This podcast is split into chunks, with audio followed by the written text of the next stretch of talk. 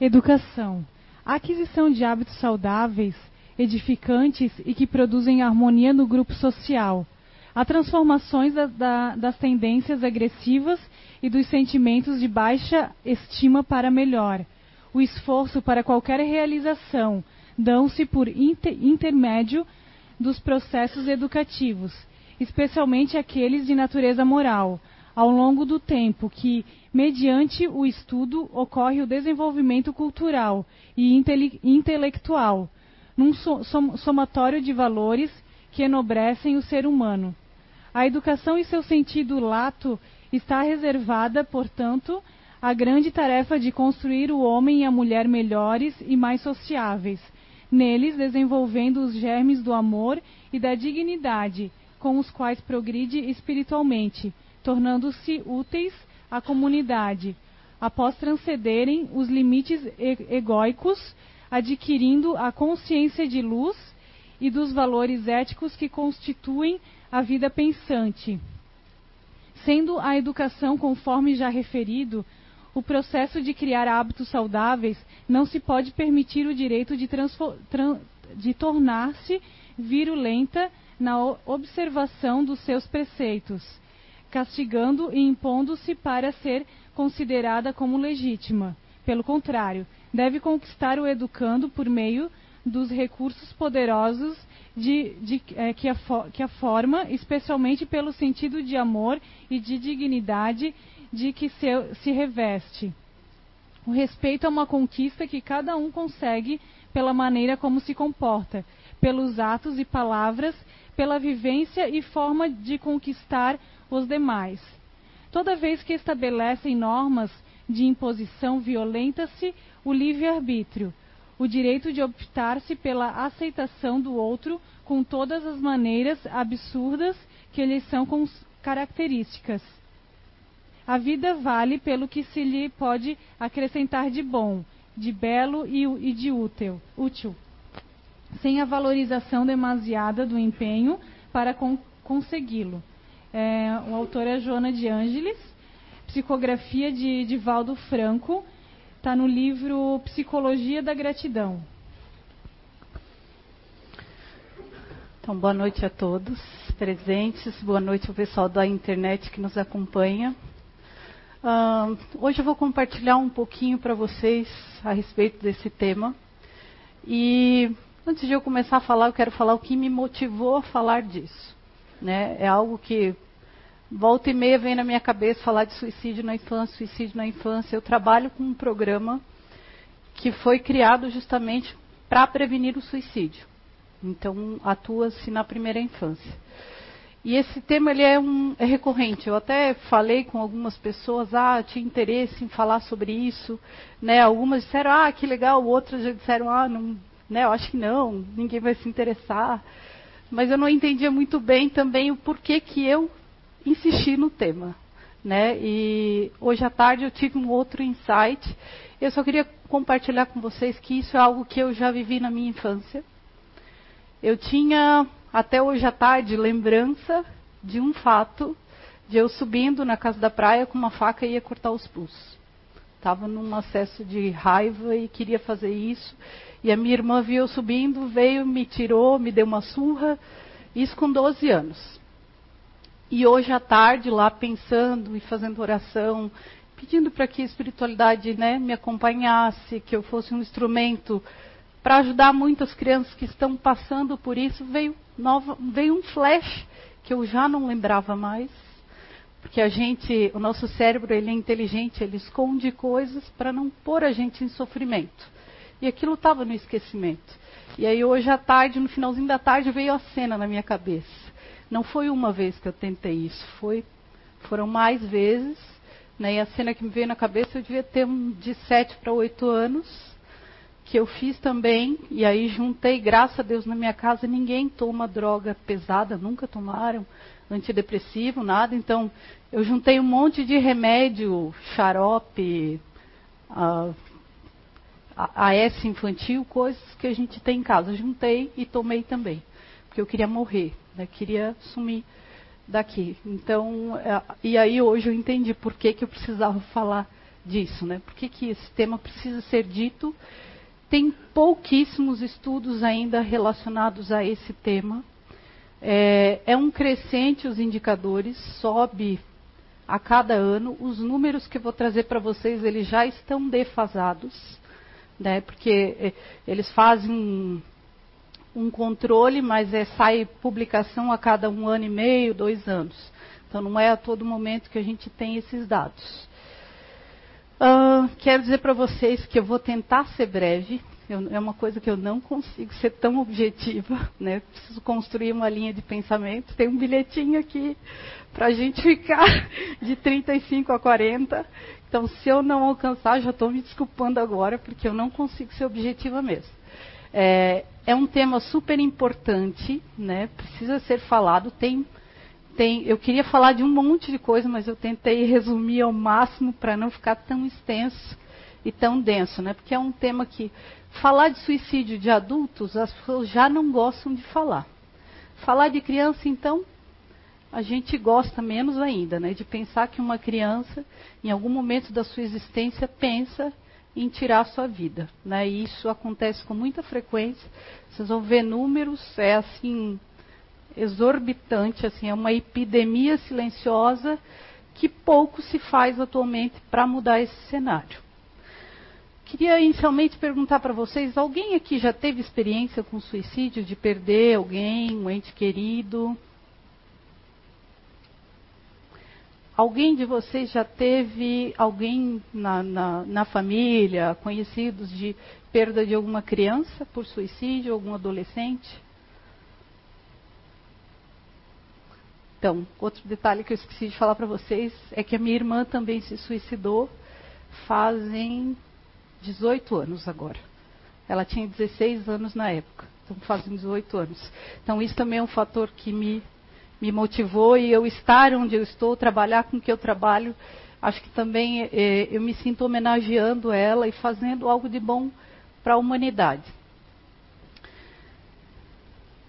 Então, queria perguntar para vocês: vocês acham que isso é comum, não é? Você já tinha ouvido falar sobre suicídio na infância, na adolescência? Já tinha ouvido falar? Então, a adolescência é o mais comum, né? De infância as pessoas falam muito pouco. E, e inclusive de pesquisa tem muito pouco ainda para falar de suicídio na infância, é importante a gente fazer uma introdução falando um pouquinho do conceito de morte por faixa etária, para fazer uma diferença. Né? A criança, até os 4 anos de idade, a ideia dela de morte é limitada, é sem uma emoção especial. Se você for falar com uma criança de 4 anos, ah, falar de morte ou da morte de algum conhecido, vocês vão perceber que falar com ela de morte é a mesma coisa que falar de qualquer outro tema. Ela não vai ter uma emoção forte. Com exceção se ela tiver em prantos, aí ela vai chorar, mas não pelo fato, ela vai chorar porque você está emocionado e aí ativa as emoções nela. Então ela não tem uma emoção muito especial quando ela vivencia a morte. É, após os seis anos, ela já tem reações afetivas à morte e um temor da morte da mãe, a morte do pai, mas sem crer na própria morte dela. E, ela, e é nesse momento que ela começa a se questionar. Então, ela já tem uma sensação, uma emoção, tem um temor muito grande de perder pai, mãe, que apavora, nossa, ficar sem o pai e a mãe. E ela começa a questionar, mas o que, que é a morte? Né? Ela não tem muito entendimento. E aqui ela nem, também não liga A com B, ah, se um dia eu vou morrer, não vou. Né? E como geralmente as famílias falam muito pouco ou quase nada sobre isso com as crianças, e é fundamental a gente falar e naturalizando, falar da morte, falar do além-túmulo, do que vai acontecer depois que a gente morrer, que a gente desencarnar, falar que ah, aqui não é, aqui é um mundo terreno passageiro que a gente vem aqui para passar algumas coisas. E está falando disso com naturalidade o tempo todo, desde pequenininho, mesmo que ela não entenda. Uh, após os sete anos, ela pensa na morte como algo humano. Aí a morte já é do homem, as pessoas vivenciam. mas vagamente ela pensa que um dia ela morrerá. Nessa faixa etária, ela acha que a morte é só coisa para velho. Só velho que vai morrer um dia e jovem não morre. Né? Com o trabalho que eu e a Betânia a gente faz, a gente faz uma visita, os professores fazem uma visita ao cemitério. E é interessante porque no cemitério as crianças constatam que morre criança, morre é, idosos, morre bebê, morre pessoas de todas as idades. Então, é uma surpresa para eles. E eles estão bem nessa faixa etária.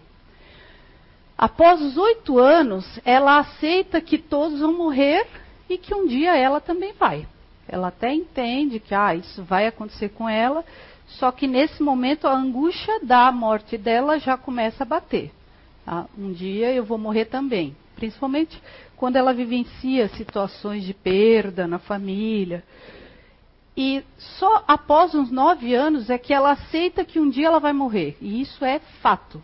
Né? Ela entende que, a, que morreu, não tem, mas como desmorrer, né? porque a criança, até os oito anos, ela acha que dá para morrer um pouquinho. Né? Vai lá, morre, mas dá para desmorrer. Ela não tem essa noção de irreversibilidade. É só a partir dos dez que isso é fato para ela. Morreu, acabou. Né? E nessa existência eu não vou ver mais, não vou tocar mais a pessoa. Então ela tem a noção de que é, que é irreversível a morte. Uh, e aí, então, fazendo uma diferenciação entre crianças e adolescentes, pensando no suicídio.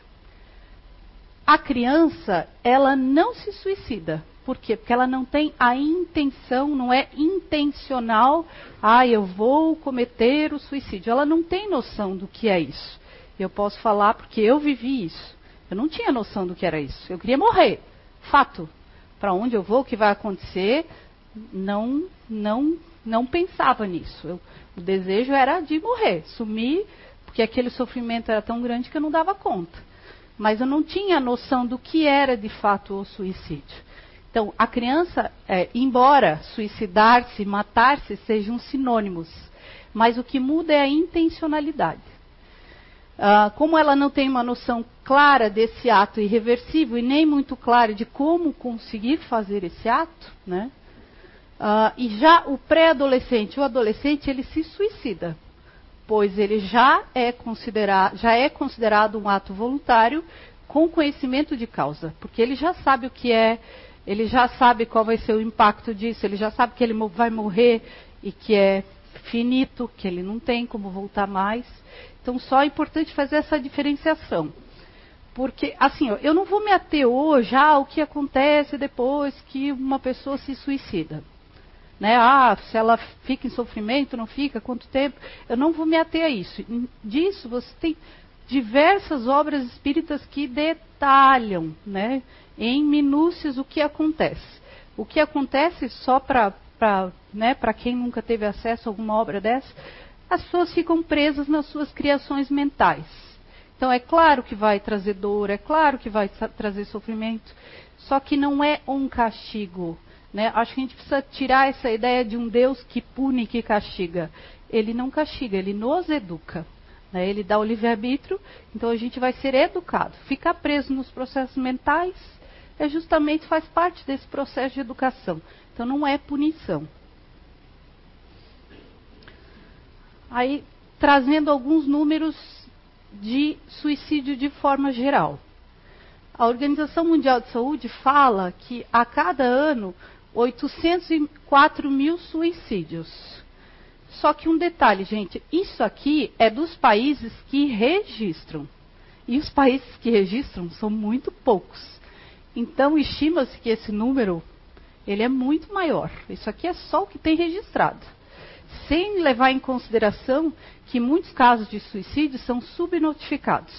Não sai como suicídio a causa morte, sai outros, outras causas mortes. Né? Então, no mundo, todo dia, 2.200 pessoas tiram suas vidas, 26 pessoas no Brasil, é muito maior também, né? Levar em consideração o sul do país, Rio Grande do Sul, Santa Catarina estão sempre no topo, né? Atualmente o Rio Grande do Sul, depois Santa Catarina. Uh, tem a cada suicídio cada 40 segundos. Então, do tempo que eu comecei a falar, até agora vocês façam a conta né, que algumas pessoas já tiraram suas vidas. É, no mundo, o número de pessoas que se suicidam já supera os números de homicídio e mortos em combate. Tem uma tentativa a cada três segundos, uma pessoa tenta. É, ela não chega a consumar, mas tem uma tentativa a cada três segundos. E a Organização Mundial de Saúde diz que até 2030 esse número é para dobrar. Ele já é dobrado. Se a gente for contar os países que não fazem esse rastreamento, esse número ele já é isso.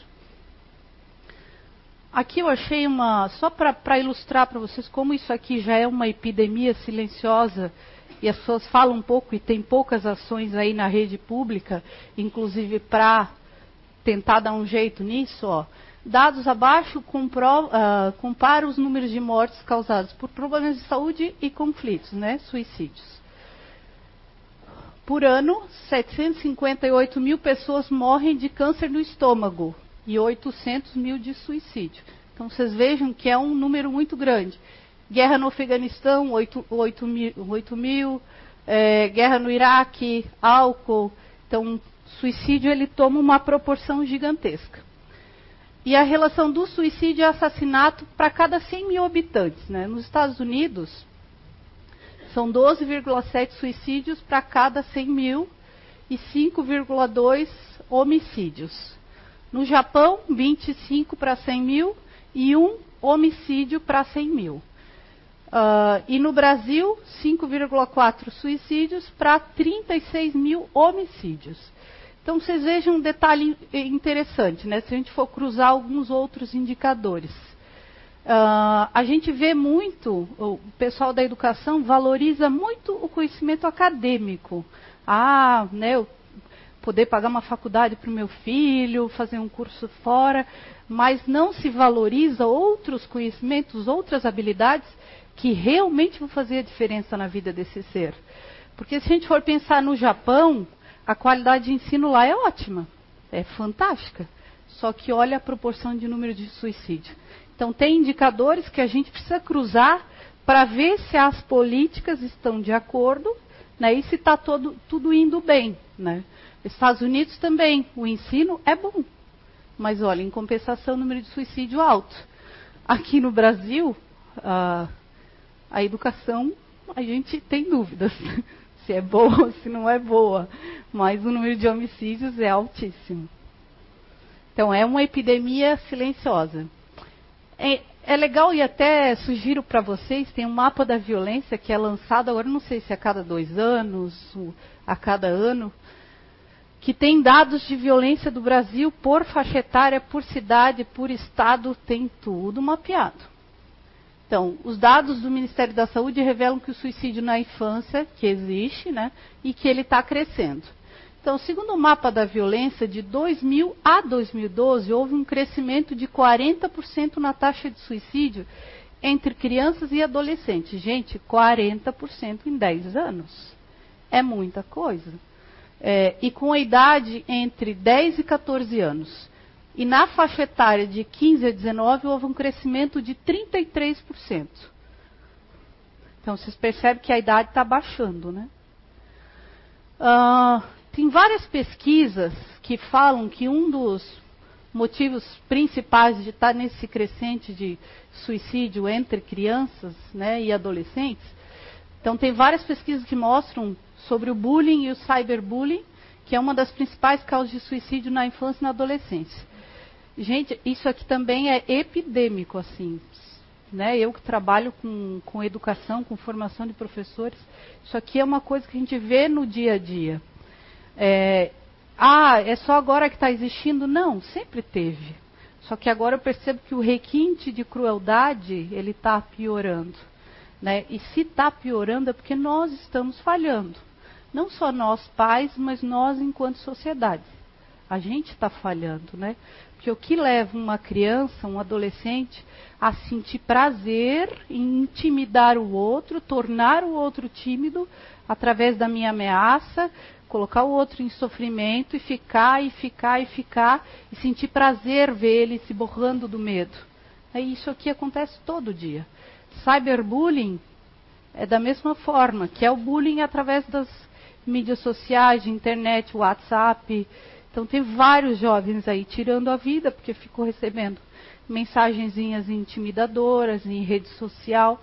E se vocês forem lá no YouTube, vai ter diversos né, vídeos. É, se for no Sun Google, pode postar lá cyberbullying. Nós tem 300 mil pessoas que inclusive cometem o suicídio e postam em rede social, ah, vou me matar. Então, isso aqui é uma coisa que é bem grave, assim, também. Uh, o suicídio, ele já é a terceira maior causa de morte no mundo nessa faixa etária, atrás apenas de acidentes de trânsito e homicídios. Então, nessa faixa de adolescência, ela já é a terceira causa de morte. Crianças é, 80% dos meninos recorrem ao enforcamento. E as meninas têm preferência por métodos como intoxicação por medica medicamentosa e objetos cortantes, que foi o que eu fiz, né? Que eu ia cortar e ingerir o que eu tinha em casa. Graças a Deus que não tinha nenhuma bomba pesada, porque senão hoje eu não estaria aqui falando com vocês, né? Aí segundo também dados da Organização Mundial de Saúde. Isso aqui, gente, é o que choca também.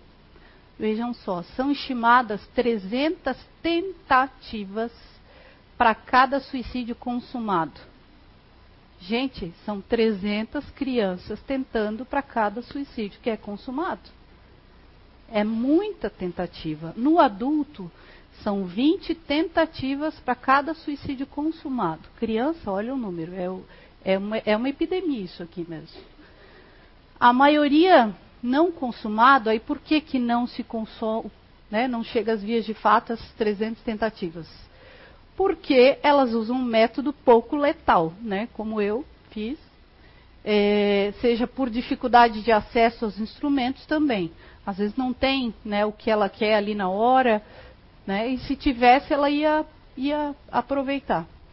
É, muitos chegam aos hospitais hoje, e aí isso também, gente. Fiquem atentos, vejam seus filhos, né?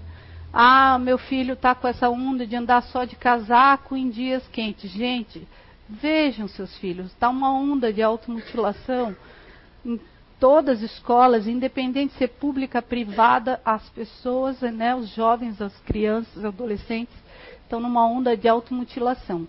Daí para o suicídio é um tapa. Já li pesquisadores que dizem ah, que a automutilação não tem nada a ver com suicídio.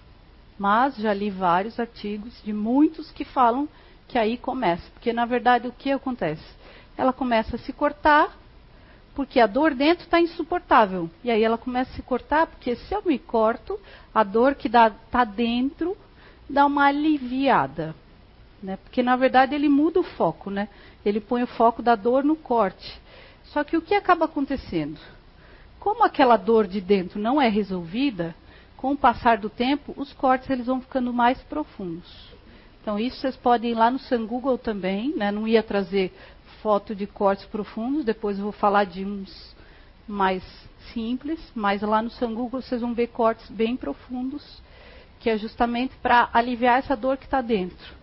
Só que muitos chegam às vias de fato de cometer o suicídio. E aí o que acontece? E geralmente o que, que os hospitais falam? As famílias não sabem disso. As famílias não ficam sabendo. Eles contam para os médicos né, que já se cortam há um ano, um ano e meio, e a família não toma conhecimento, não sabe. Uh, ah, 90% hoje das emergências psiquiátricas em jovens são decorrentes de tentativas de suicídio. Aqui, gente, eu não vou falar nome de cidade, mas aqui na nossa região tem cidade que tem internação por tentativa de suicídio praticamente todo santo dia, com crianças e adolescentes. Né? Todo santo dia tem. Uh, e aí, né, buscando, aí correlacionando isso com a doutrina, né, e fui buscar alguns artigos espíritas que falam sobre as causas, né? Que causas estimulam esses espíritos ainda imaturos a buscarem no ato a superação dos problemas? Uh, há suicídios que têm por causa obsessão, então crianças são obsediadas, isso existe e é bem comum. Eu trouxe aqui até um recorte da Sueli Caldas, que ela conta um caso Uh, Sueli Caldas Schubert. Isso ela escreveu em 1981. Ao referir o problema de uma obsessão na infância. Traz, traz suas experiências interessantes com vários depoimentos de crianças que tentaram suicídio. Mas esse ela destaca como gravíssimo. Conta-nos a autora que certa vez, né, uma criança de três anos, gente, três anos, e alguns meses, tinha tentado suicídio, mas de diferentes maneiras o que lhe resultava inclusive em ferimentos. Um dia ela se jogou na piscina, outro dia ela se atirou do alto do telhado, outro dia foi da varanda, e depois quis se atirar do carro em movimento, o que levou os familiares à vigia noite e dia. O seu comportamento súbito se tornou estranho, maltratando especialmente a mãe, com quem ela dirigia palavras de baixo calão, e que os pais nunca imaginaram ser do seu conhecimento. Então ela falava coisas que eles não achavam, né, meu, isso não faz sentido. E o que que os pais fizeram? Eles foram atrás, foram em busca do espiritismo, né? Começaram a participar de reuniões de desobsessão realizadas em, é, em seu benefício. Foi possível diagnosticar espiritualidade, as causas do seu estado atual. Oração, passe, água fluidificada, usados na terapia espiritual, melhoraram sensivelmente o problema obsessivo e outras crianças que também apresentavam sintomas semelhantes. Então, aí ela fala muito da importância da evangelização, da gente introduzir já os nossos filhos desde pequeno, nossa linha de evangelização, promover né, o evangelho no lar, nas suas casas. Uh, e aí, então, elucida o espírito de Bezerra de Menezes, que os espíritos perversos influenciam os encarnados, sugestionando-os a cometerem o ato terrível através do sono. Então, às vezes, através do sono, eh, são sugestionados a fazer isso. Aí ele dá outros exemplos, né? mas não queria ficar muito extenso. Também há espíritos que se revelam viciosos por não possuírem progresso, sofrendo então por sua inferioridade. Então, tem crianças que eh, elas têm um comportamento agressivo, é, que vem com aquela carga né, negativa de outra existência, que é a nossa função ir direcionando e cuidando disso. Né? Então, essas crianças também são sugestionadas e, e têm uma facilidade em estar buscando pelo suicídio.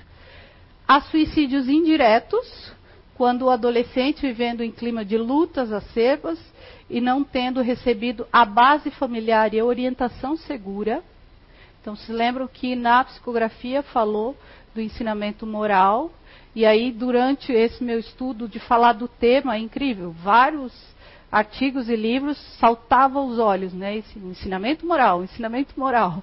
Aí até trouxe ali para vocês alguns recortes. Uh, que desgasta as forças morais e emocionais, enredando-se no jogo das paixões, principalmente no sexo em uso excessivo, a ingestão de bebidas alcoólicas, fumo nocivo, as drogas, desequilibrando as condições física e mental do corpo. E há espíritos que são influenciados negativamente pela conduta do adulto. E aí é a nossa conduta, né? A forma como a gente resolve os problemas, a forma como a gente lida com a vida, porque nós somos espelho. As, as crianças espelham na gente o tempo todo. Tudo que a gente faz de bom e de ruim, eles vão copiar. Eu vejo, tem coisas que eu vejo a minha filha fazendo, meu Deus, que ódio. Ela faz igual a mãe dela, que raiva, e ela copia tudo. Então, porque, né? Ah, queria que ela copiasse só o bom, mas ela tá de olho, ela grava tudo e ela vai copiar tudo. Então, essa é, é a nossa função. E a gente pode sem perceber, com a nossa conduta, também está incentivando, incitando as crianças a buscarem os caminhos mais curtos, né, mais fáceis. Uh, vou trazer alguns fatores de risco, que aí para ficar alerta, né, as pessoas ficarem alerta. depressão ou falta de autoestima.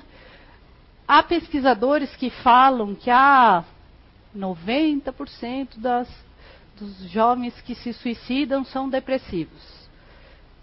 É uma linha de raciocínio que eu não concordo. Eu acho que não é só a depressão que leva alguém ao suicídio. Uma baixa autoestima, um não saber lidar com as dificuldades da vida, também leva uma pessoa ao suicídio. E não necessariamente ela é doente por isso. Né? Ela tem uma doença. Né? Ela não tem habilidades para lidar. Uh, o histórico familiar de suicídio, ah, teve algum caso na família. A família, ela é grupo de risco. Após um suicídio, toda a família é grupo de risco. Tem que ficar atento, tem que ficar de olho, porque pode vir a acontecer. É, o uso de álcool e drogas na família ou pelo jovem, aí volta novamente o nosso exemplo, né? A gente tem a cervejinha lá dentro da geladeira, gostosinha, A gente está validando isso para os nossos filhos. Que é um caminho, vamos beber, e aí depois não reclama quando chegar na adolescência e o filho buscar isso com facilidade. Né? Então vai muito da nossa conduta. Abuso sexual. É muito comum crianças abusadas recorrerem ao suicídio, né? é um número bem grande, também bem expressivo o acesso a instrumentos, né, a ter facilidade, ah, o pai tem uma coleção de armas, de espingarda, ou a criança sabe que o pai lá em cima do guarda-roupa, geralmente é o lugarzinho que eles escondem, em cima do guarda-roupa está aquela arma lá, está carregada, porque ele quer se proteger. Se ela tiver acesso e ela tiver num grupo de risco, ela vai recorrer. Então, ter acesso fácil, né? Então, o ideal é nem ter isso em casa. Uh, o bullying, o cyberbullying, que eu falei para vocês, que está num crescente, é uma das principais causas de suicídio na infância. O estresse, a pressão interna, né, não conseguir lidar com as coisas da vida, ficar num nível de estresse gigantesco, que pode sim chegar às vias de fato. Dificuldade de interação social, né, você percebe que teu filho tem uma dificuldade, que ele não consegue se envolver, ter amigos, cultivar, também é um fator né, que é um fator de risco que a gente precisa ficar atento. Então, tem coisas que a gente pode promover nas nossas casas. Ah, convida o teu amigo, vamos fazer um piquenique para tentar integrar essa criança com outras crianças que ela tenha um convívio. Se a gente já percebe a dificuldade, vamos em busca de alguma coisa para aproximar ela. Automutilação, que eu já falei para vocês, uma introspecção muito grande, um silêncio extremo foi algo que a gente percebeu na semana passada. É, eu fui fazer uma pesquisa para avaliar o impacto do programa que a gente trabalha. E aí, no município que a gente foi, risco de suicídio altíssimo, né, um grupo de crianças com uma introspecção muito grande. E depois eu via saber que aquela escola ficava no bairro onde tinha o maior número de suicídios da cidade. E é uma cidade que está entre as primeiras aí de suicídio. Uh, agressividade, impulsividade, então seu filho está agressivo, né, criança, ou às vezes o filho do vizinho, que é uma coisa que a gente tem que parar também, é, a gente escuta muito com relação a, a mari, briga de marido e mulher, ninguém mete a colher, né, e a gente não quer se envolver. A gente tem que se envolver. Tem situação que a gente tem que se envolver. Porque se a gente não se envolver, alguém pode tirar a vida, né, alguém pode morrer.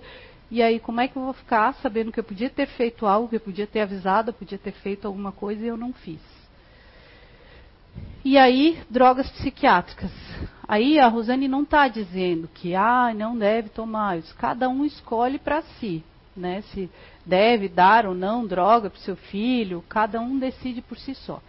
Eu só quero dizer que o teu médico, o médico do seu filho, tem que te avisar que a maioria das, uh, das drogas psiquiátricas elas geram ideação suicida.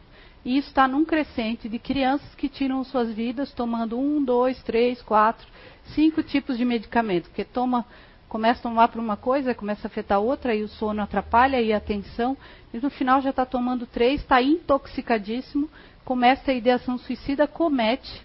Isso tem diversos estudos científicos também. Então, né? Cada um sabe de si o que escolhe, só que é fato. O teu médico ele tem que te avisar, né? O médico quando você procura o seu filho. E a maioria desses fatores de risco, na verdade, que, que eles referem? Uma ausência de habilidades de lidar com as situações da vida. A gente precisa começar a pensar em como preparar os nossos filhos para lidar com as situações da vida. Dizer para eles que é natural a gente ter problema e a gente vai ter a vida inteira, não existe. No mundo que nós estamos, a gente está aqui para evoluir, para se melhorar. E os desafios, eles fazem parte do aprendizado, né? Os problemas, as dificuldades, só que a gente ou passa a mão na cabeça das crianças, ou tira elas de perto, vai lá e resolve de qualquer jeito, e nós não estamos mais deixando as crianças resolverem sozinhas. Os pais se envolvem, os pais se brigam, né? muitas vezes criam uma guerra, e as crianças não aprendem a lidar com isso. Então é importante a gente parar para falar sobre isso. Aí eu queria perguntar para vocês: por que, que vocês acham que alguém tira a vida?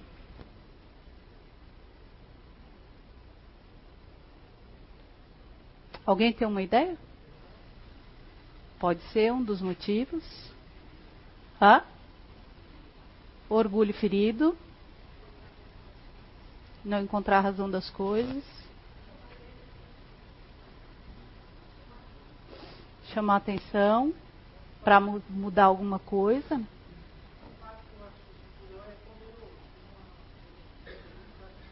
É, na verdade, Pomerode já não está mais entre os primeiros já há alguns anos. Mas olha que engraçado, e como cravou na mente das pessoas, né? Todo mundo quando fala suicídio, Pomerode. É, mas é, mas é. Mas aí tem a questão da atmosfera lá do local também, né? Tem uma série de fatores que influencia, sim. Mas aí depois de Pomerode já foram outras cidades. Hoje eu nem sei quem está mais em primeiro. Mas olha só, o que, que acontece? Alguém quando comete suicídio é porque o sofrimento, ela não está suportando o sofrimento. Ó, lembrando de mim, o que pegava para mim era o sofrimento. Minha família era totalmente desequilibrada, continua ainda em vários aspectos, mas hoje eu lido melhor com isso e não penso mais nisso. Mas eu não conseguia lidar com o sofrimento. Era briga constante dentro de casa de pai e mãe, só que envolvia todo mundo. Então, o que a gente quer matar é o sofrimento e não a vida. Né? A criança, como eu falei para vocês, ela não tem a noção do suicídio, ela quer matar aquela dor. Ela quer tirar a dor que está incomodando. E que tipo de sofrimento que é esse? Qual é o sofrimento que ela quer tirar? Angústia, depressão. Então, olha só. Quando a gente tem um leque de habilidade do que a gente faz para resolver a situação é zerado, facilmente a gente recorre para o suicídio. Agora, quando a gente vai desde pequeno incentivando as nossas crianças a encontrar formas de aliviar a angústia, de aliviar dor, de resolver problemas, a gente vai ampliando esse leque, o suicídio não é a única, porque ela tem um conjunto de habilidades. Depois eu até vou falar um pouquinho para vocês. Então, qual é o sofrimento? É o sofrimento emocional, que é o que pega, né? Angústia, dor, né? O sofrimento. Estou ali, não consigo resolver. Isso aqui também eu recebi hoje à tarde, da forma como está organizado assim uh, habilidades que são importantes para ter sucesso na vida. Sucesso na vida, o que, que é para mim? Sucesso na vida é ser feliz, é conseguir estar tá pleno para resolver os problemas, para enfrentar os desafios, é não desanimar, não cair numa tristeza profunda, é se manter forte. Vai ter períodos que a gente está para baixo, mas a gente conseguir enfrentar. Para mim, sucesso é isso. Né? Para outras pessoas, sucesso pode ser outra coisa. Mas para a gente ter sucesso, para a gente conseguir conviver bem, tem habilidades que elas são básicas, que a gente, né, que é importante a gente estar tá estimulando as crianças. Uh, então, habilidades para a criança lidar com ela mesma, incentivar ela a se perceber, olha, você está com raiva, dá nome para o que ela está sentindo, você está triste, dá nome, por que, que você está se sentindo assim? O que, que você pode fazer para se sentir melhor? Então, vai incentivando e fazendo perguntas para ela e se percebendo. Com isso, o quê? Ela vai se perceber, automaticamente ela vai começar a gostar mais dela, porque ela vai ver que ela tem um leque de estratégias, ela vai ver, bom, a minha mãe conversou comigo sobre aquilo, eu consegui resolver aquele problema, então ela vai ser mais autoconfiante. Então, habilidades para ela lidar com ela mesma. Depois, habilidades para ela lidar com o outro. Porque a gente não vive sozinho nesse mundo. Em qualquer lugar que a gente está, a gente está num grupo de pessoas, né? Está numa escola é um grupo, está no escoteiro é um grupo, qualquer espaço é um grupo, a família é um grupo. Então a gente nunca vive sozinho. Então é importante a gente falar que ó, o outro tem limites, cada um faz do jeito que consegue. Falar dessa coisa da comunicação, do relacionamento entre as pessoas. E é algo que às vezes a gente está tão na correria do dia a dia, a gente não para para fazer. E é tão importante. Porque isso aqui faz a diferença na vida. Agora, só eu ah, vou pagar o melhor colégio que tem, né? vou botar na faculdade e tal. Isso aí tem milhares de pesquisas que comprovam que não é primordial. Porque, inclusive, é, quantos. Eu conheço, por exemplo, vários doutores são péssimos em se relacionar com as pessoas. Porque não cumprimenta o faxineiro, porque passa, parece que o cara é um bosta, né? Que é uma pessoa que fala palavrão, parece que não, né, não vale nada, mas não cumprimenta. Então, ele tem um conhecimento teórico, mas de vida é zerado. Eu conheço vários doutores assim. Uh, e, e, consequentemente, sabendo lidar consigo mesmo, com os outros, ela vai enfrentar os desafios que a vida vai apresentar, que é o sentido da nossa existência. Está né? Tá pleno para enfrentar isso. E aí criar estratégias diferentes para lidar com diversas situações, fazer as escolhas socialmente responsáveis, que significa não fazer escolhas pensando só no meu umbigo, pensando em só me deixar bem, e sim em deixar todos bem, que seja uma coisa que todo mundo fique bem. E aí então, falando nisso, né, já causei bastante mal-estar em vocês, vou causar mais um pouquinho. Qual que é a nossa responsabilidade diante desse cenário? Né? É como eu falei para vocês, ah, os pais são os primeiros, né? Os pais que recebem aquele ser, mas nós também somos, porque muitas vezes a gente se cala a gente fica quieto, a gente vê o nosso irmão lá fazendo coisas que não são legais, a gente não tem a decência de chamar ele num canto e dizer, olha, né, o que tu fez não foi legal, tu percebeu como teu filho se sentiu, então a gente não pode ficar quieto, né, ver as coisas e não alertar a pessoa, ainda, ainda mais se for uma pessoa especial para a gente, uma pessoa próxima, a gente não pode se calar. E aí trazendo que eu falei para vocês do ensinamento moral que foi suando né, em várias obras que eu li, no Evangelho segundo o Espiritismo, no item 8, no capítulo 14, fala que o corpo procede do corpo, mas o espírito não procede do espírito, pois já existia antes da formação do corpo. Então, a gente não dá é, o espírito para os nossos filhos, a gente vai emprestar o corpo só. Né? Ele vai reencarnar através de nós mas eles não são nossos, eles são filhos do Papai do Céu. Né? Eu já dei uma palestra que a gente falou sobre isso, que eu disse que todos somos adotivos. Os pais aqui terrenos, eles são responsáveis. Então, a gente tem o dever de ajudar no desenvolvimento intelectual e moral para fazer esse ser progredir. Aí no Consolador também fala qual é a melhor escola de preparação das almas. Melhor escola é o lar, né? Onde a criatura deve receber as bases do sentimento e do caráter, os estabelecimentos de ensino propriamente ditos do mundo podem instruir, mas só o Instituto Família pode educar. E por esta razão que a universidade poderá fazer um cidadão, mas só o lar pode edificar o homem. Aí o Filomeno de Miranda, né, no, no livro do Divaldo, Suicídio, uma solução insolúvel.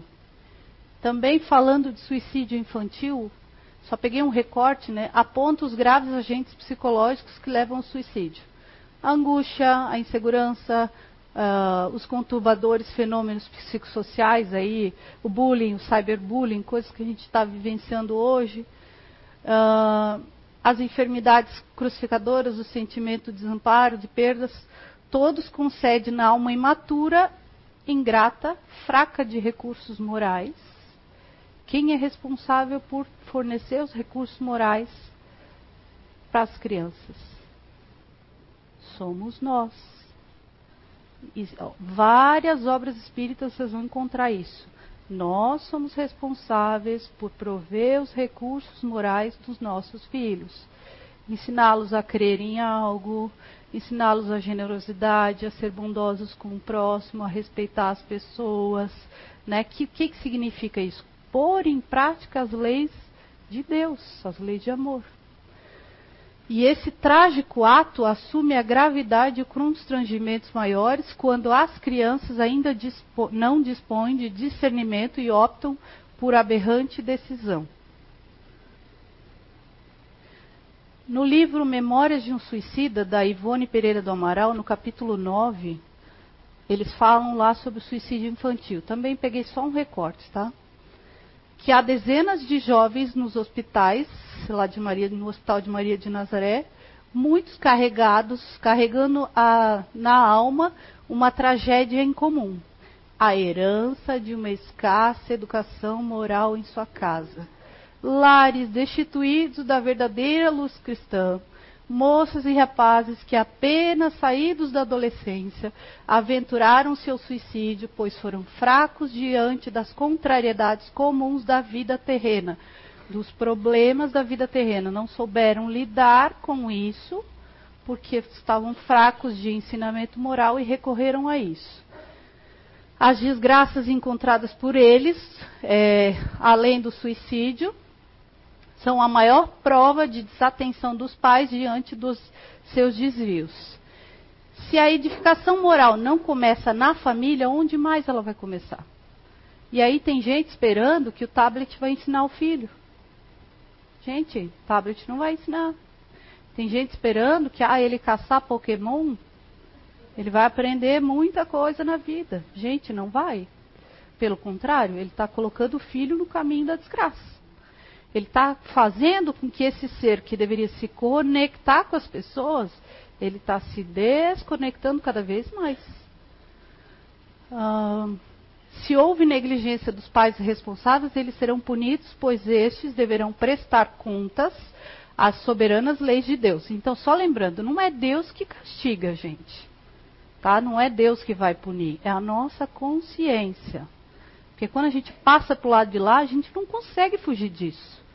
Né? Aqui a gente mascara, a gente esconde, a gente faz de conta que é bonzinho, faz de conta que é, faz tudo certinho, mas quando a gente passa para lá, não tem como, porque está aqui, ó, está registrado. Então é, é, é, a nossa consciência que vai nos cobrar. Então não é Deus, não é um Deus que pune, né? Deus não faz isso. Afinal, é, eles deram asas perigosas, às perigosas tendências dos filhos, sem tentar corrigi-las, proporcionaram chances para os jovens optarem pelo suicídio. Vou dizer que esse livro eu levei 18 anos para ter coragem de ler ele. Agora há pouco tempo que eu me encorajei por conta do suicídio da minha irmã, né? Que tempo que eu precisei e agora que eu consegui, né, entender. Então, olha só, isso aqui é, é triste, mas é comum nos dias atuais, né? Não sei onde erramos contigo, meu filho. Filho na cadeia, eu estou aqui, pai. Quantos pais não estão enxergando os filhos hoje os filhos estão ali na cara, gritando socorro, tentando suicídio, e os pais não enxergam, fazem de conta que não veem. Porque o orgulho é tão grande que eles querem ver o quanto eles são bons, o quanto eles são maravilhosos, quanto eles podem dar o tablet de última geração, o celular de última geração, a escola top, né? Então tem uma necessidade muito grande de olhar para as coisas boas apenas que a gente faz, mas fica no vazio. Então, alertas importantes para a gente prevenir isso. Adultos, resolvam seus problemas sem envolver os filhos. Adulto, vai lá no quarto, briga, fecha o pau. Agora não envolve as crianças no meio. E as crianças o tempo inteiro são usadas como escudo, um para atingir o outro. Gente, pais que se separam, que tem de caso de alienação parental, que acham que ah, eu me separei, meu filho tem que se separar também, não é assim, gente. Né? Uma coisa é a nossa relação que rompeu, outra coisa é a relação de pai e filho. Então, tem problemas, todo casal vai ter, coisas a ajustar. Mas não briguem na frente dos filhos e não envolvam os filhos nisso. Se resolvam sozinhos. Não consegue, vai buscar ajuda. Quanto que nós conhecemos das nossas crianças hoje? Quanto que os pais conhecem? Nós, é, que eu falei antes da automutilação, crianças, adolescentes, um ano fazendo, os pais nem sabiam. Há quanto tempo esse pai não toca nesse filho? Há quanto tempo esse pai não abraça esse filho? Né? Não percebe? Há quanto tempo o pai está naquele no piloto automático e não percebe que o filho não está bem? Uh, aqui na casa a gente tem um conhecimento que a gente não vai encontrar em nenhum outro lugar, que vai nos proporcionar autoconhecimento. E à medida que a gente for aprofundando, a gente vai poder passar a conhecer os nossos filhos melhores, para saber como agir com eles de forma melhor quanto que a gente valida os sentimentos das nossas crianças e adolescentes. Né? Eu costumo dizer que a gente passa por um processo de desalfabetização emocional. A criança sente quando é pequena e a gente vai escondendo. Ah, ela caiu, machucou? Não, não está doendo, já passou. Mas quem garante que já passou? Quem diz que não está doendo? Está doendo. E a gente vai deseducando os nossos filhos de um momento que eles se olhavam, eles se enxergavam, para um momento que eles não se percebem e não se olham mais. Então é importante, deixa ela sentir dor, deixa ela chorar, valida essa dor. Né? Por que, que quando a gente diz, ah, eu estou com uma dor de cabeça, a dor é validada, ah, Rosane, está aqui o remedinho. Aí ela vem e me dá um remedinho. Mas quando eu vou lá e digo para ela, nossa, eu estou com um problemão, e ela está com pressa, ela vai desconversar e vai sair fora. Por quê? Porque é uma dor que as pessoas não validam. É validada a dor física. Se eu falo que eu estou com dor no braço, todo mundo sabe que é dor no braço. Agora, se eu falo que eu estou com dor de angústia, as pessoas não sabem nem mais lidar com isso.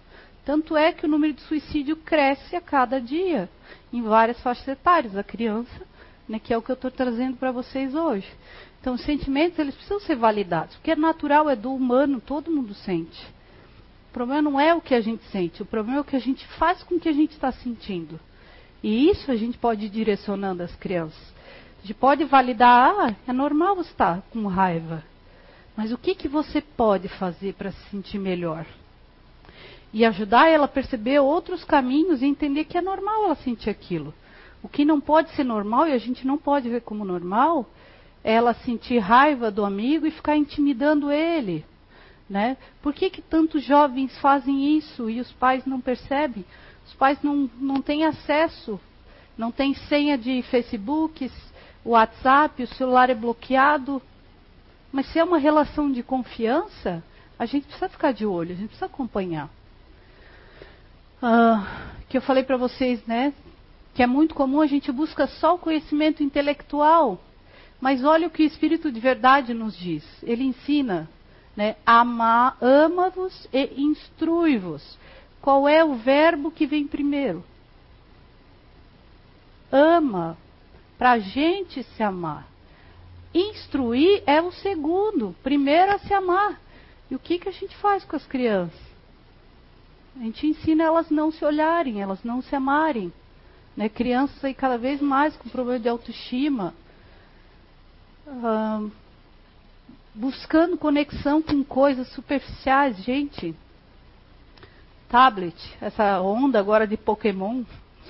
Jesus, o que, que é isso? Crianças perdendo vidas, perdendo tempo de vida e vidas por conta de caçar Pokémon. Por que, que não vai dentro de casa caçar um livro, caçar um gibi para ler, para se instruir? O pai direcionar a leitura? Pode caçar isso também. Te garanto que ele vai ser um ser humano melhor quê? Porque ele vai olhar para o outro, ele vai ler coisas que vão tocar na alma dele, ele vai ler coisas que ele vai poder trocar contigo. Olha, eu li aquela historinha, foi tão legal. Agora, o que, que ele vai trocar contigo do Pokémon? Qual é o valor que isso tem? É zero. Mas, gente, eu acho que é o aplicativo mais usado agora. Tanto de adultos quanto crianças, caçando Pokémon. Eu não sei qual é a graça disso, mas, enfim. Então a gente tá só válvula de escape para o superficial. Uh, Tentativas de suicídio é sempre uma conduta destinada a produzir uma modificação no ambiente familiar. Sempre que tiver uma tentativa, é porque tem uma necessidade de mudar alguma coisa dentro do lar. Ninguém vai tentar o suicídio se ah, está tudo bem, se ele foi um ser que teve um ensinamento moral, que ele está alinhado. Ninguém vai para esse extremo. Se ele tiver habilidades, Agora, se eu ensinar o meu filho, incitar ele a olhar para fora e não para dentro, com certeza. Estou indo para o final, tá? O problema do suicídio assume dimensões maiores na adolescência, quando quase sempre não recebeu ajuda na infância. A Joana de Ângeles afirma que a desinformação a respeito da imortalidade do ser, da reencarnação, responde pela correria alucinada na busca de suicídio. Então, as pessoas não falam sobre isso com as crianças. Eu vejo é, colegas próximos que têm filhos pequenos e não conversam com seus filhos sobre o além-túmulo, sobre né, as coisas da vida, sobre a desencarnação, sobre outras existências, as pessoas não falam e é necessário, é importante. Então, muitos recorrem porque não tem a informação, isso é o básico e a gente não faz. Essa falta de esclarecimento é maior no período infanto-juvenil, que aí a gente acha que, ah, porque é pequenininho não vai entender. Gente, ele pode não entender, mas ele vai registrar. Ele vai, vai ficar gravado nele. Olha, tantas vezes que meu pai falou daquilo, né? Lá, lá, aí depois eu vou falar do Evangelho no Lar também. Essa falta. Ah, a gente não vive sozinho. É o que eu falei para vocês antes. A gente vive em grupo. E a gente precisa falar disso com as crianças também. Onde a gente for, a gente vai estar em grupo. Né? O Papai do Céu fez um planejamento perfeito. Se é assim, se estamos organizados assim, é porque precisamos aprender. A gente está no caminho da evolução, da melhoria, em busca da melhoria. A gente pratica o evangelho no lar. Né? Eu conheço também muitos colegas que têm crianças e não fazem evangelho no lar. Né? Não adianta só vir na palestra e não colocar em prática nas suas casas. Né? Quem tem criança pequena faz evangelho no lar com história infantil. Eu faço na minha casa, as crianças adoram e eles participam e eles falam e eles contribuem, porque aí relaciona a historinha com a vivência, com o dia a dia e cria um momento super legal na família também. Então é importante porque o nosso lar fica protegido, super protegido, nada de mal entra lá, porque, porque é a gente estimula a oração, né? A evangelização, da mesma forma, é super importante, né? Que é o que a, a Elisângela falou no começo, não é salinha de brinquedo, né? De vir aqui brincar e, e eu fico aqui, meu filho toca o terror lá. Não, a gente precisa preparar as nossas crianças. Olha, lá você vai lá para aprender, vamos falar sobre tal e tal coisa. Então tem que participar, presta atenção. Ah, tem criança que é mais agitada? Sim, mas tu precisa fazer a preparação. De qualquer forma, ela precisa ser preparada para isso, para vir para cá também. E é fundamental, são coisas que vão ajudar para que as nossas crianças também não cheguem a esse limite extremo de cometer o suicídio. Esquecer a infância e a juventude é desprezar o futuro. Aí o Bezerra de Menezes, no Reformador, ele fala que ninguém pode empreender tarefas nobilitantes, tarefas nobres, com vistas voltadas para uma era melhor da humanidade, sem o vigoroso empenho de educação evangélica da criança. A gente não vai avançar. Né? Aí eu escuto muita gente, ai, né, eu não quero ter filhos. Ok, tem gente que de fato não, não, não quer. Mas será que não quer mesmo? Né? É, tem gente que diz, ah, eu não quero ter filho, porque eu vou botar filho nesse mundo. Né? Mas o mundo só está assim porque não tem pessoas do bem também. Se a gente está despencando, é porque está faltando gente do bem. Então a gente tem que preparar melhor os nossos filhos. Ah, o verdadeiro espírita não pode ser indiferente à dor humana. Gente, isso aqui eu já tive uma experiência uma vez de uma das casas espíritas, das várias que eu frequentei, até encontrar o CIO, graças a Deus. Mas eu tive uma experiência muito desagradável, né? fazia um estudo do Evangelho do Livro dos Espíritos. Aí chegou lá na parte do suicídio, que é uma é algo que me toca profundamente. Primeiro que eu já tenho histórico de suicídio da minha irmã. Eu já tentei o suicídio na minha infância. E eu trabalho com um programa que previne o suicídio. Então é algo que eu sei do que eu estou falando. Tem coisas que eu sei. E aí, o, o aí eu levantei a mão para contribuir com alguns dados e tal. E, o, e a pessoa que estava direcionando o curso virou para mim: Você tem que cuidar, porque você pode se contaminar. Você não pode chegar perto. Você tem que dar um livro para a pessoa ler. Porque não sei o que, você vai se contaminar. Gente, eu fiquei tão horrorizada, porque olha só, se eu tiver que me contaminar dos pés à cabeça até a última célula do meu corpo para salvar a vida de alguém, eu vou fazer. Com toda certeza. E outra coisa, a pessoa que fala uma coisa dessa não confia no que ele faz. Primeiro, porque se eu faço oração, se eu faço evangelho no lar, eu tenho que crer que eu estou me protegendo. Então, como é que eu não vou ajudar alguém com medo de me contaminar? Isso para mim foi a gota d'água. Aí eu entendi que aquele era o tempo que eu precisei ficar lá. E aí saí, graças a Deus encontrei o CEU. Mas isso aqui é a coisa mais comum, né? As pessoas serem cruéis, né? Indiferentes à dor humana. Ah, e aí um bem importante, se a gente não souber o que fazer, peça ajuda, por favor. Né? Não fica em silêncio. Ah, eu não sei como fazer.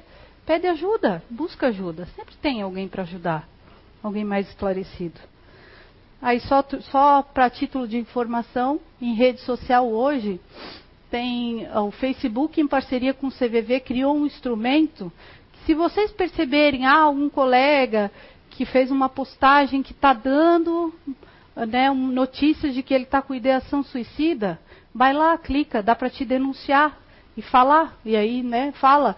É, tem, se eu tenho pensado em suicídio, ou a pessoa, via alguém, pode ir lá e denunciar. Uh, então, tem prevenção suicídio, tem situações de bullying também.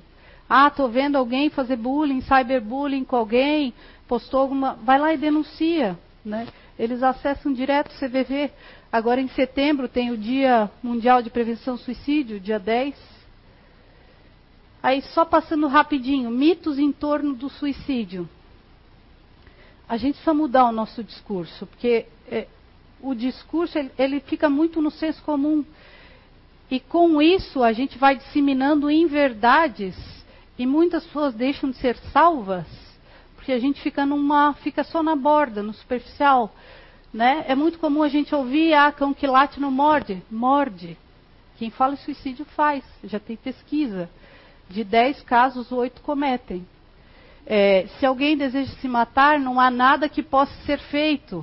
É o que eu ouvi daquele do curso espírita que eu estava fazendo. Se a pessoa vai se matar, não tem o que fazer. Gente, é claro que tem o que fazer. É claro que tem. Né? Empresta o ombro para a pessoa, deixa ele chorar, deixa ele falar, diz: Eu estou junto contigo. Vem cá, estamos junto. Né? Apoia a pessoa, é isso que ela precisa. Aciona a família, fala com a família.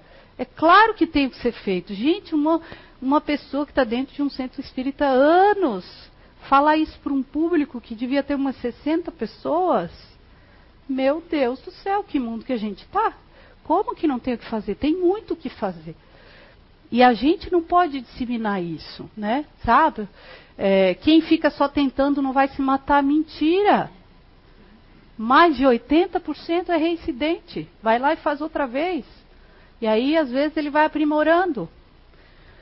O suicídio, falar de suicídio pode encorajá-los. Mentira! Precisa ser falar de suicídio. Precisa perguntar para a pessoa: olha, eu estou te percebendo assim, assim, vi a tua postagem que tu falou tal coisa, está pensando em se matar? Pergunta para a pessoa. Você perguntar não vai fazer ele tomar decisão. Pelo contrário, ele vai abrir um espaço de conversa, de fala, de aproximação. É, somente os doentes mentais ou clinicamente deprimidos fazem sérias tentativas de suicídios. Né? Mentira, é o que eu falei para vocês. Não é só doente que faz. Só o comum que não sabe lidar com as coisas da vida também faz. Se a pessoa já pensou seriamente em se matar, é, ela será sempre o suicida. Mentira também. Porque se ela buscar ajuda, ela pode sair disso.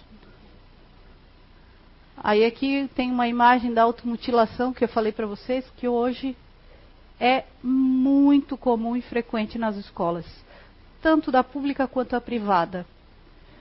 Pessoas que se matam não avisam ninguém. Mentira, gente. 80% das pessoas que se matam, elas avisam. A minha irmã avisou que ia se matar. Quem não avisa é a criança.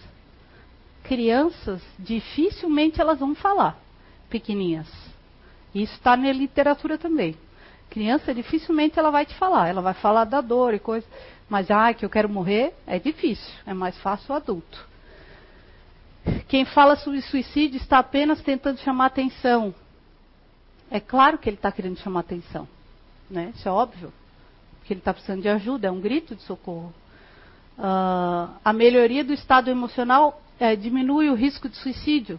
Também é mentira, porque já tem dados estatísticos que a pessoa tenta, fica em tratamento e geralmente num período ali de três meses, que é onde as pessoas acham que ah, eu estou ficando bem, ela vai lá e tenta e consome o ato. Então a gente acha, ah, teve aquela melhora ali, mas é geralmente no terceiro mês, depois da tentativa, que vai lá e faz. Depois que uma pessoa tenta se matar, é improvável que ela tente novamente. Mesma coisa. A tentativa de suicídio mal sucedida é, significa que a pessoa não estava realmente determinada a se matar. Tem um vídeo, eu não consegui achar ele em português. É um, um vídeo que tem legenda. Uh, é um depoimento bem emocionante de uma mãe que o filho morreu por conta de bullying que ele vivenciava na escola, dentro do ônibus, em todos os espaços. E ela faz um depoimento bem bonito assim a respeito disso. Michael is a great kid. He is uh, he loves sports. He plays lacrosse. He's bright, um, top of his class. Daniel was an old soul. He had a soft side of him that was second to none for a kid his age. He wanted to help people. Our, our neighbor down the road had cancer, and Daniel was by his side every day. Daniel went over and sat and talked to him and held his hand. And after he died, Daniel went over and helped his wife. It wasn't like he was doing it out of obligation either. He he did it because he truly wanted to do it. That's who he was. Daniel had really been bullied most of his school career. When he hit high school, it, it exploded. He didn't fit in with a lot of the crowds.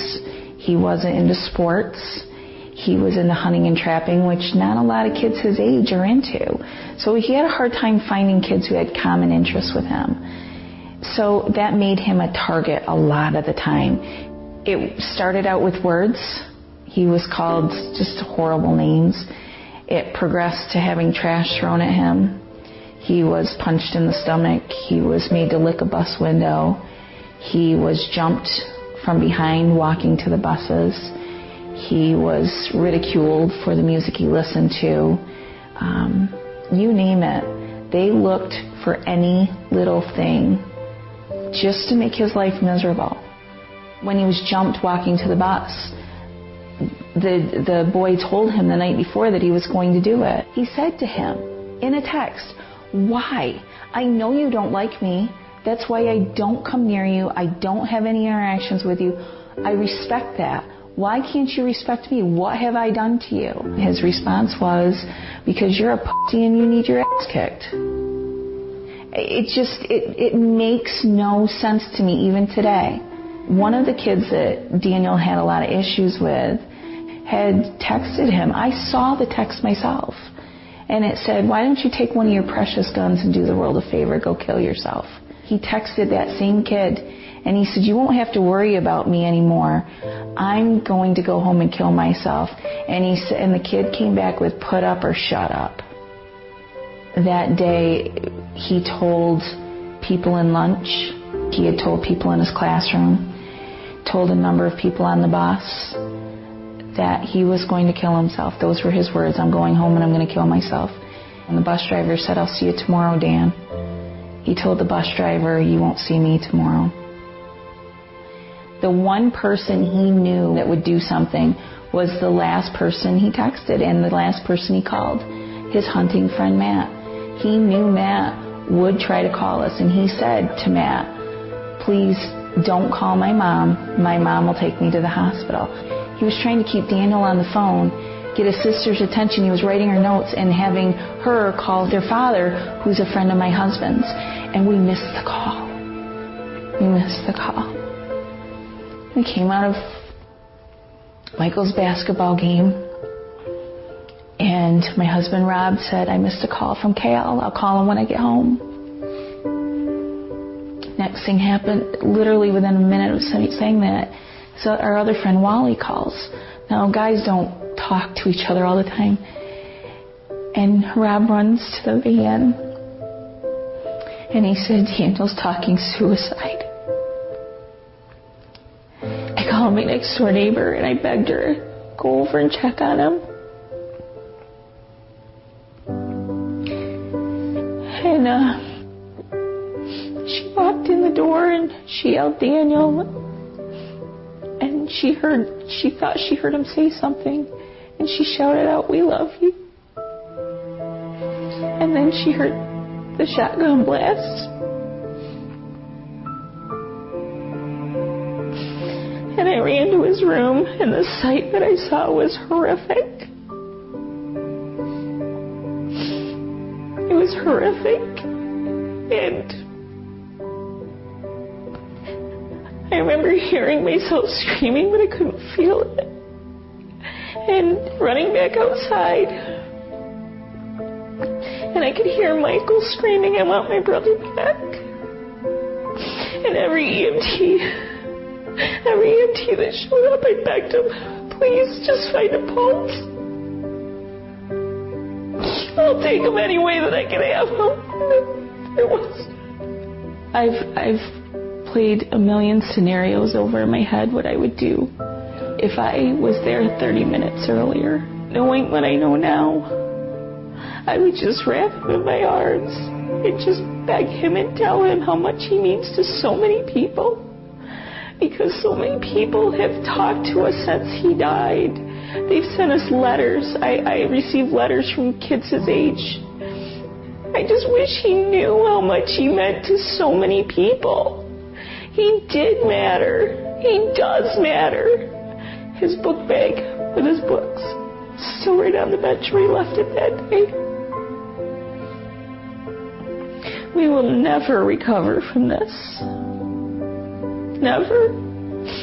When somebody tells you that they are going to kill themselves or they're going to do harm, do something. Tell somebody, give them their 15 minutes. Validate them. Because everybody needs to be validated. When you know there's somebody being bullied, don't be a bystander. You are just as guilty as the bullies when you stand by and do nothing. You need, you see it, you do something about it. You, you don't want to intervene, then you talk to an adult. And you talk to an adult until somebody does something.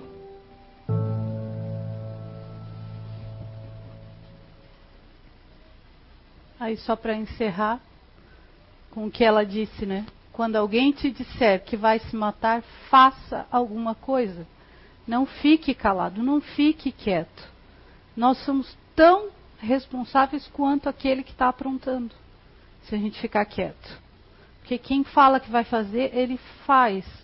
Quantas pessoas esse garoto avisou ao longo do dia? A última pessoa que deu ouvidos foi o amigo dele, só que aí já não deu mais tempo. Era uma vida que podia ter sido salva se a gente não tivesse esse discurso do senso comum, facinho na boca, que quem fala não faz. Né? Era uma vida que podia ter sido salva. Então dê a ele, dê a qualquer pessoa que te falar 15 minutos para ouvir. Né? Leve a sério. Todos merecem ser levados a sério. Obrigado.